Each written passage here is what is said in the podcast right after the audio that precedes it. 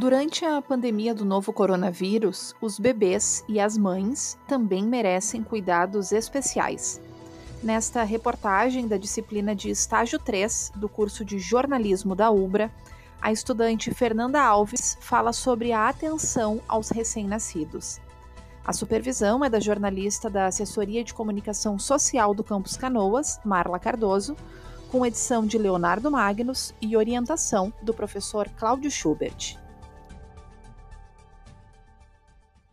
Segundo a Unicef, o Fundo das Nações Unidas para a Infância, cerca de 116 milhões de crianças vão nascer durante a pandemia do novo coronavírus. Os recém-nascidos serão saudados por duras realidades e as mães enfrentarão algumas dificuldades não imaginadas durante a gravidez centros de saúde sobrecarregados, escassez de suprimentos e diminuição de equipe são algumas delas. Tudo isso é acrescentado a inúmeras preocupações que os pais têm desde o momento da descoberta da gravidez. O isolamento social afeta a todos de uma forma física ou emocional, a professora do curso de Psicologia da UBRA e do Programa de Pós-Graduação em Promoção da Saúde da Universidade, Aline Groff, fala que o bebê sente tudo aquilo que os pais ou cuidadores sentem. A criança é muito sensível ao ambiente e ao estado emocional dos adultos e pode manifestar sintomas que representam os conflitos dos próprios pais. Conflitos esses muitas vezes atenuados pela pandemia do novo coronavírus.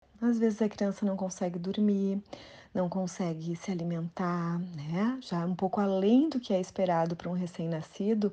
Então a gente pode pensar em pais muito estressados, de repente muito ansiosos, sobrecarregados, diante também desse contexto de incerteza e de falta de contato, né, mais livre, digamos, que o isolamento social tem ocasionado.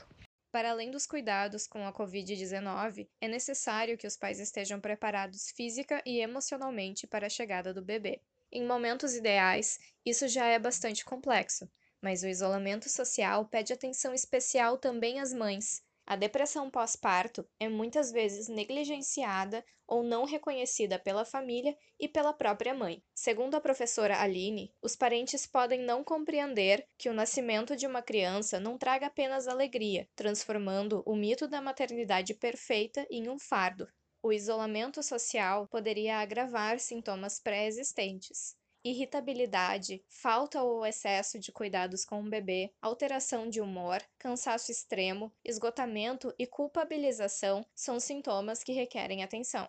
Uma das formas mais eficazes de tratar a depressão pós-parto é a psicoterapia. Sua família, amigos, companheiros também podem ajudar, sempre lembrando de não desqualificar o papel da mãe.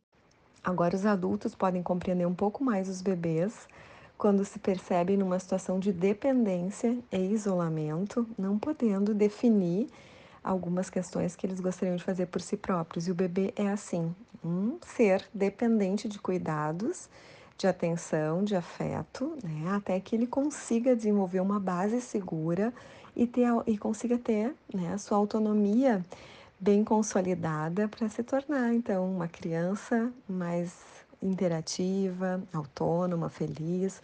Cuidem-se e cuidem dos seus bebês. Isso é um baita investimento no futuro. Para conferir mais matérias sobre os impactos da pandemia, acesse ubra.br/coronavírus.